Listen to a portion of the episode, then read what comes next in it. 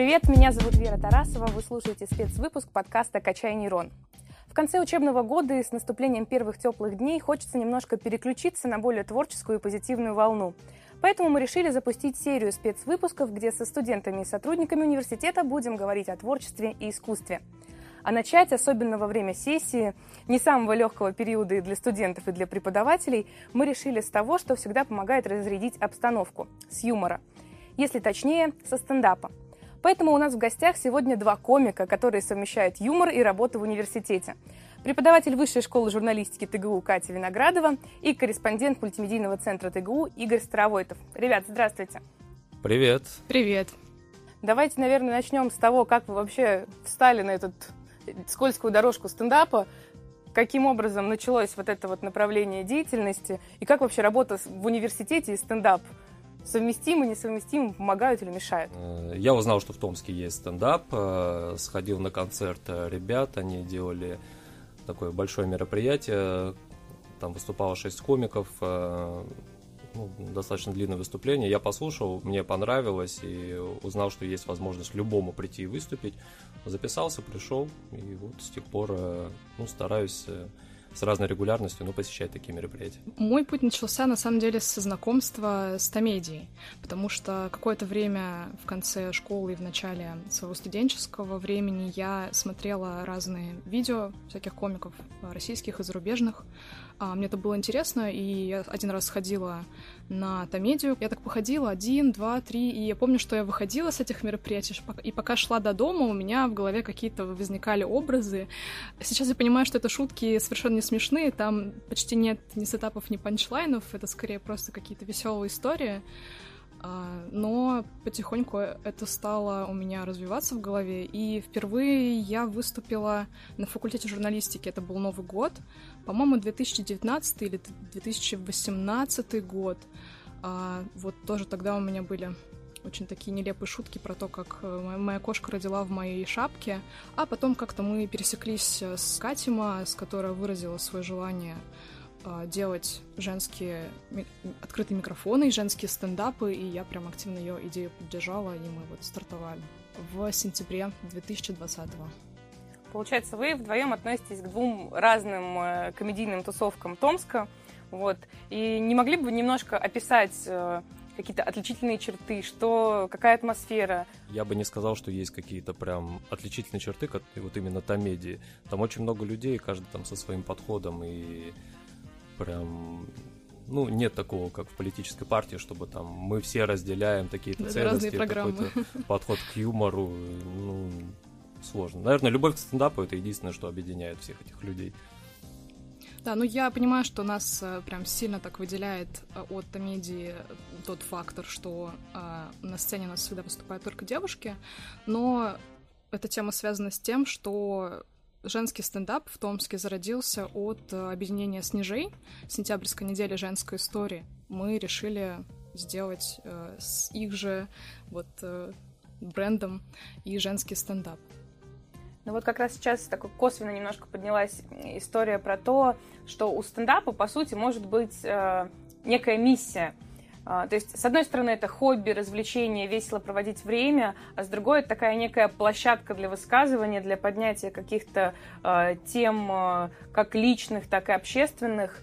Вот вы э, в какой роли для себя стендап чаще видите? Как площадку для высказываний или для возможности улучшить настроение зрителей, там, самому провести классное время? Вот какая роль для вас? Мне больше импонирует роль вот именно высказываний. Да, но я этой роли не соответствую. Мне кажется, на данный момент, э, ну, по своим навыкам там и так далее. Не знаю, мне кажется, типичная история для многих комиков. Э, часто такое наблюдал, что э, в основном люди, когда приходят в эту сферу, они ну, шутят на достаточно поверхностные темы, просто что придет в голову каждому человеку, кто начнет заниматься подобным ремеслом. И часто это шутки ради шуток, э, часто там нет какой-то позиции и так далее, просто э, там какие-то вещи оторванные даже от самого человека, который их рассказывает. А, но мне кажется, что выше пилотаж это вот именно там на какие-то общественные явления посмотреть по другим углом. а, высказать свое мнение там на политические процессы, может быть, на человеческие отношения и так далее. И я, честно, стараюсь, пытаюсь этому учиться, но с разным успехом это иногда получается. Хотелось бы больше именно в этом направлении. Моя личная история э, со стендапом — это я сама. То есть для меня роль стендапа — это мощная сублимация какой-то энергии, ну вот как, не знаю, люди занимаются творчеством, когда переживают какие-то позитивные или негативные эмоции. А, так и здесь э, примерно у меня также, когда накапливается какое-то количество мыслей, эмоций, которые очень сложно высказать кому-то, как будто это, возможно, не очень нужно или а, просто не с кем в данный момент поговорить. И это все начинает перерождаться в заметки в телефоне, которые затем превращаются в полноценные монологи о, о моих там проблемах, о моих родителях, о моем детстве и подростковом возрасте, о том, как я вижу мир сейчас и о том, как я жила в городе, там, в котором я родилась. Для меня это пока не совсем до конца разгаданная формула, но я точно вижу и замечаю, что на сцене я становлюсь другим человеком. Если в жизни я более скромная и тихая, и многие люди, мои однокурсники, одноклассники запоминают именно как человека тихого и спокойного, а на сцене я начинаю махать руками, исполнять какие-то перформансы, менять голоса и, в общем, какими-то такими странными вещами заниматься.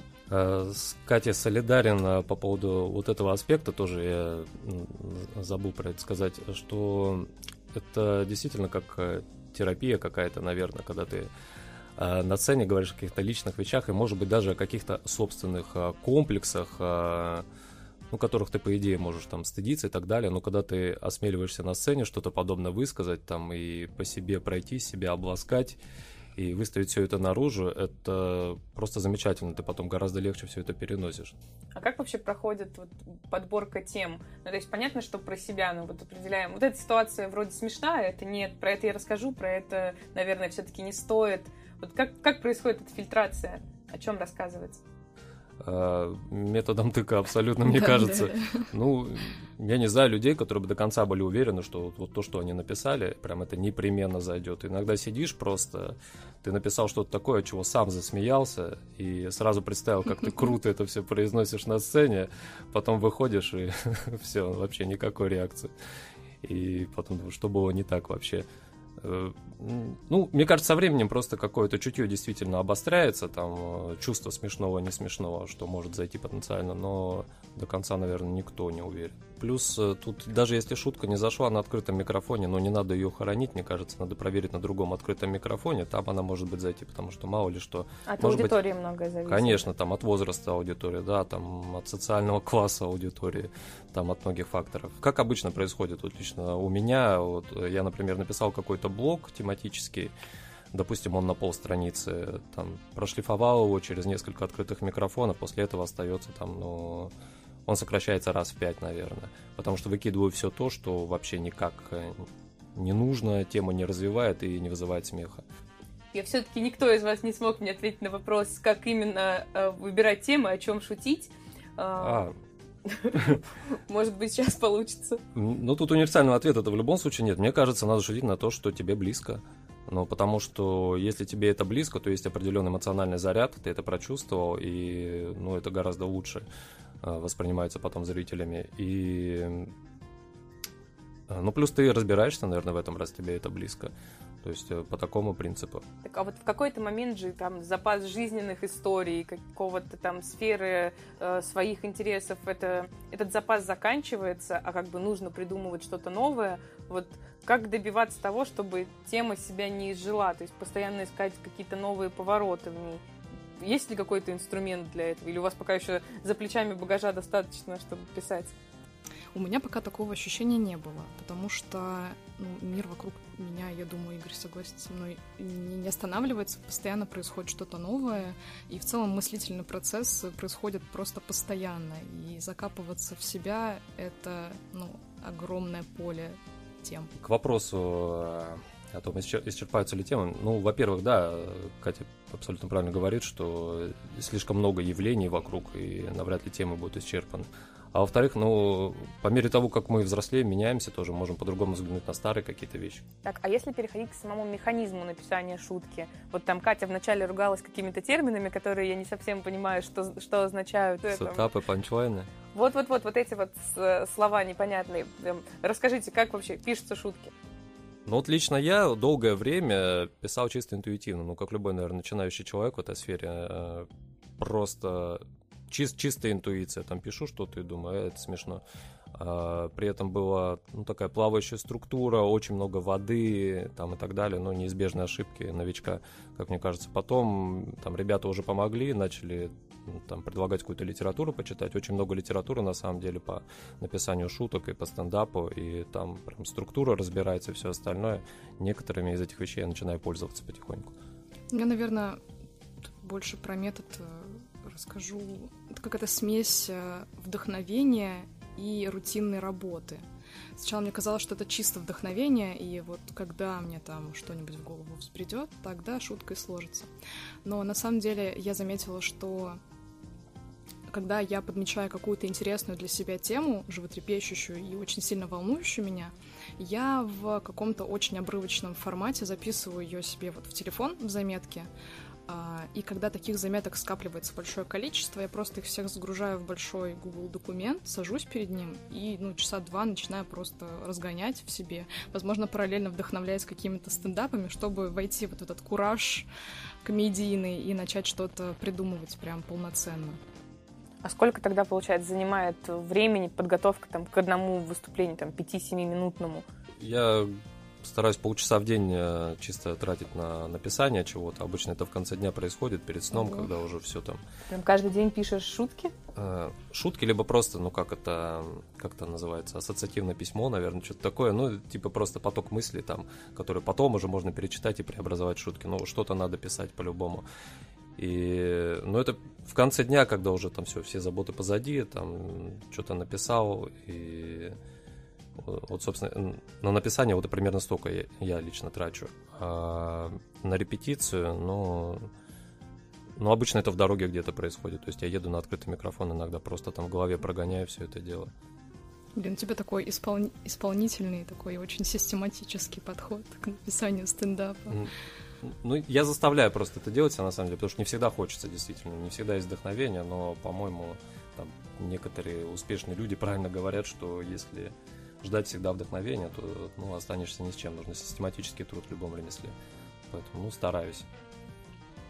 Ну вот у меня измерить очень сложно, потому что вот эта вся работа неучитываемая, когда я просто что-то обдумываю и что-то записываю, а потом уже сажусь, и там более-менее можно что-то замерить какое-то время, а никогда тоже не репетирую. То, только в голове как-то прогоняю, представляю, как я это буду говорить, и уже все само собой идет на проверке материала. Поэтому, правда, сказать очень сложно. А вот интересно, у вас у обоих подход к репетициям такой это э, пренебрежительный немножечко. Нет, ну не всегда же так. Э, просто, ну, ритм жизни, я так понимаю, иногда не позволяет э, вот действительно уделить время и там, полноценно порепетировать, там, произнести все это вслух. Ну, это первый момент. А второе, будет вообще отличаться кардинально от того, как ты там дома у себя, например, перед зеркалом порепетировал, как ты будешь на сцене, когда перед тобой там десятки пар глаз, которые на тебя смотрят, ты абсолютно по-другому говоришь, по-другому себя ведешь. Это будет не то же самое. По-моему, тут главная цель просто запомнить материал, хотя бы его не забыть, а там уже дальше. То есть это не совсем как вот у актеров выступления на сцене. У них же э, репетиции созданы для того, чтобы отработать механическую память, что даже если у тебя будет супер волнение, ты на сцене, ну просто по инерции выдашь тот же результат, хотя бы, ну, хотя бы более-менее приближенный к тому, как, какой от тебя ждут. А со стендапом, получается, так не работает? Как будто бы актеры, они все равно на себя совсем другую роль примеряют. Ты на сцене как э, стендап-комик, это все равно ты, и будет круто, если э, зрителю будет у зрителя будет полноценное ощущение того, что вы сейчас прям общаетесь. Он сейчас рассказывает тебе то, что вот ему тут же в голову приходит.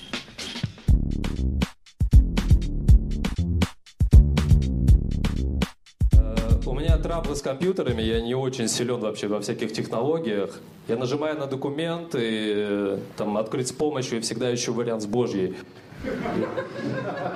Все проходили через ритуал такое знакомство с родителями своей половинки. Э, я тоже проходил, и прикол заключался в том, что моя будущая супруга забыла сказать родителям, что ее будущий муж азиат. И они заранее наводили справки, спрашивали, а как зовут твоего молодого человека? Она говорит, Игорь. Игорь? Прекрасное имя. Замечательное имя. Был же такой древний русский князь Игорь. И тут я появляюсь на пороге, они такие, а, такой Игорь. В школе на уроках биологии мне всегда говорили, природа избавляется от человека после 30 лет. Ну, к этому времени ты уже должна поиметь какое-то потомство, и все, твоя миссия выполнена, пока девочка. Мне 22, природа уже начала от меня избавляться. Это нечестно. Мне не дают даже шанс. В подростковое время я очень много думала о том, что такое вообще быть взрослым. Ну, и я всегда считала, и до сих пор считаю, что быть взрослым — это брать на себя ответственность, принимать какие-то решения. Ну, да, это правда так. Но, к сожалению, по большей части оказалось, что быть взрослый — это когда у тебя приложение Сбербанка в расходах позиция под названием «Здоровье» исчисляется от пяти тысяч выше. Ну,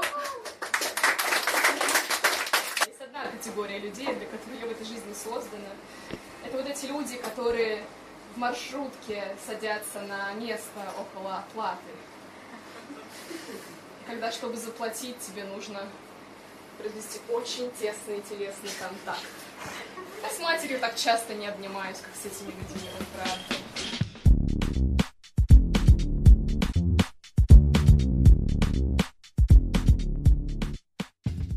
На каких-то выступлениях локальных э, очень часто можно заметить, что э, стендап вообще неразделим от использования мата. Я, мне кажется, на моей памяти нет ни одного э, концерта, где не прозвучало бы ни одного матерного слова. Вот как так получилось, что вот в эту сферу он настолько плотно зашел? В чем его вообще функция в стендапе? Я не знаю, как это работает, оно само.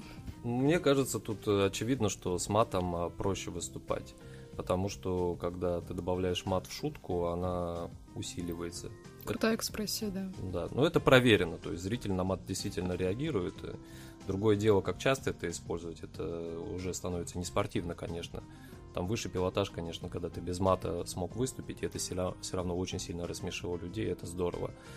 Там, ну, мне кажется, большинство используют мат вот именно там, во-первых, от волнения, да, там, не уверен в своем материале, там, и думаю, сейчас добавлю матерок какой-то там, и это точно сработает.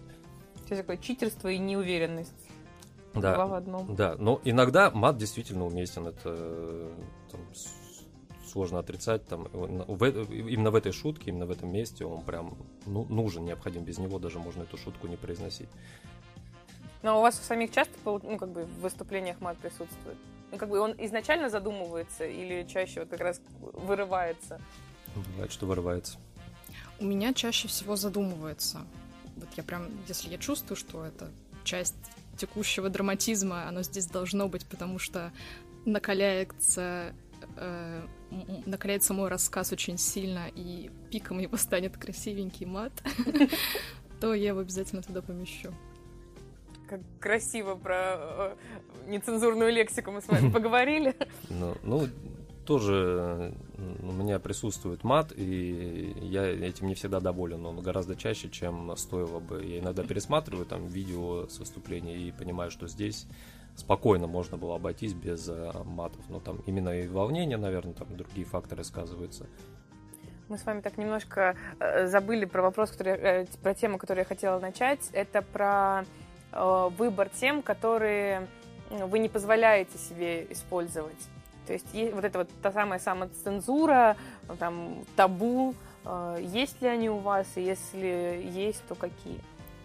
Лично я не пытаюсь ставить э, табу на какие-либо из тем, и мне не совсем понятны принципы некоторых, не буду говорить комиков, которые там, вот, можно шутить про что угодно, но про маму нельзя. У меня скорее я какую-то сакрализацию выстраиваю вокруг э, метода шутки. Мне не нравится, когда шутка строится с позиции «смотрите, какой я хороший», а вот кто-то, о ком я сейчас рассказываю, как будто бы чуть ниже меня по, не знаю, ну по какому-то уровню.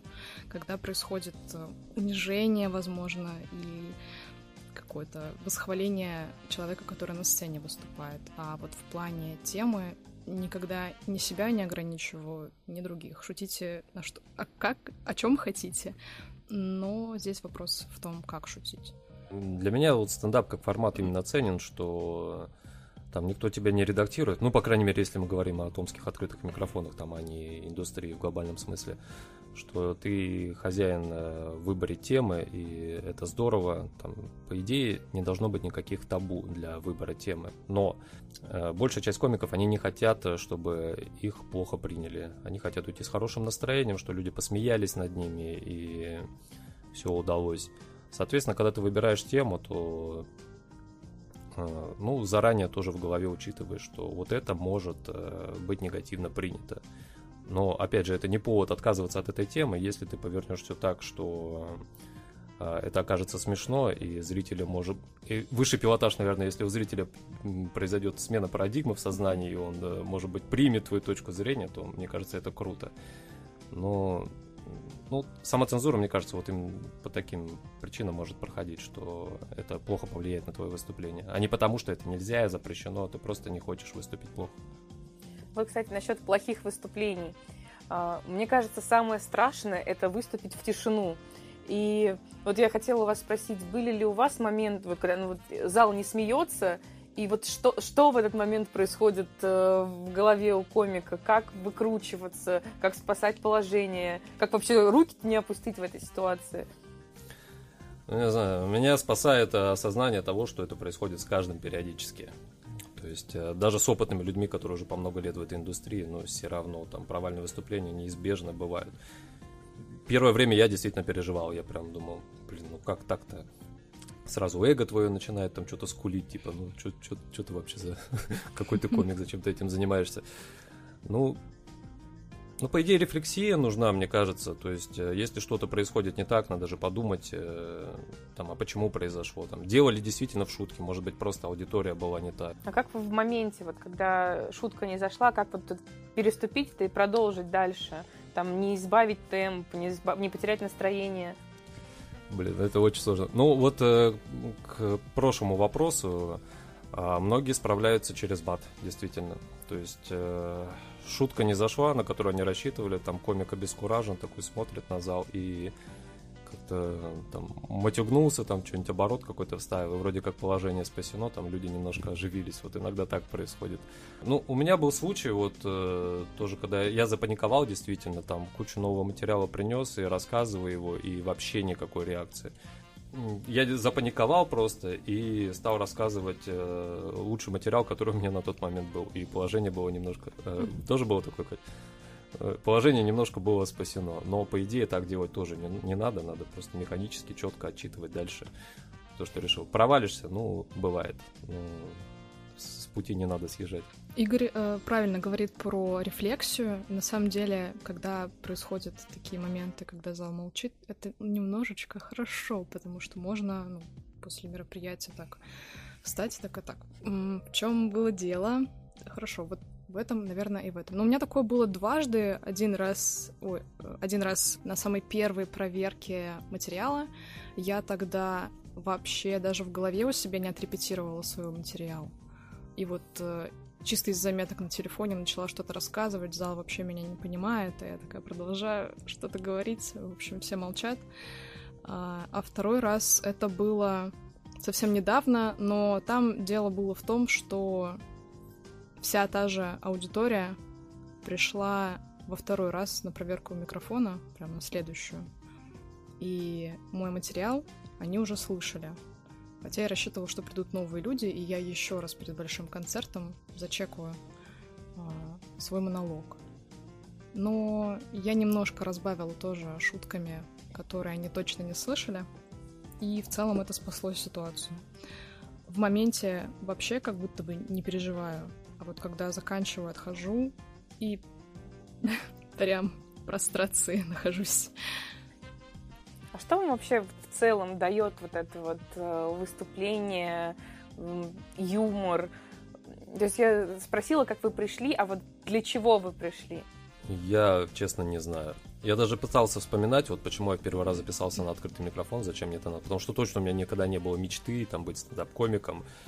Э, и вот что двигало в тот момент, я абсолютно не знаю. Наверное, просто захотелось... Э, ну, может быть, ну, завидно было там, что ребята какие-то на сцене выступают, концерты дают, и захотелось попробовать тоже, вдруг получится. Дальше, наверное, по инерции просто, и это приносит удовольствие, поэтому и занимаюсь. Но я говорила про сублимацию, мощную разрядку. Это для меня вот главный мотив продолжать этим заниматься. Мне приятно, когда я на сцене, и я о чем-то рассказываю, и как будто бы гештальт закрывается. Я что-то проговариваю, я до чего-то дохожу, и зрители до чего-то доходят. Хотя иногда они тоже мне дают какой-то фидбэк по типу ну да, когда тебя слушаешь, чувствуется, что как стендап как будто бы твой немножечко не для меня, чтобы вот ты прям, чтобы тебе полегче стало.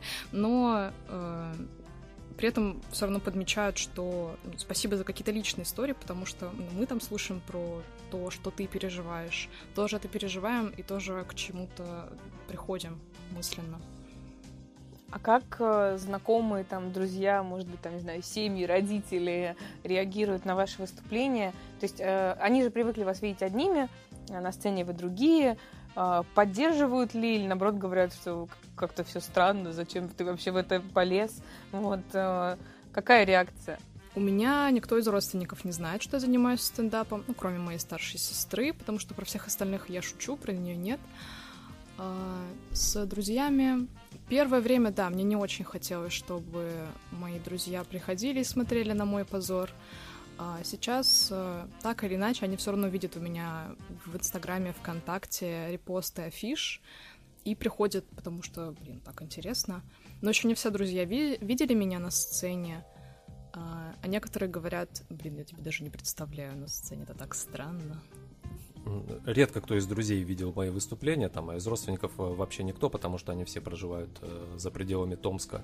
Единственное, что они могли видеть, это там в социальной сети, я некоторые отрывки выкладываю, но понятно, что там не будет самый смак, потому что я не хочу там чтобы моя бабушка, например, видела, как я про некоторые э, вещи говорю.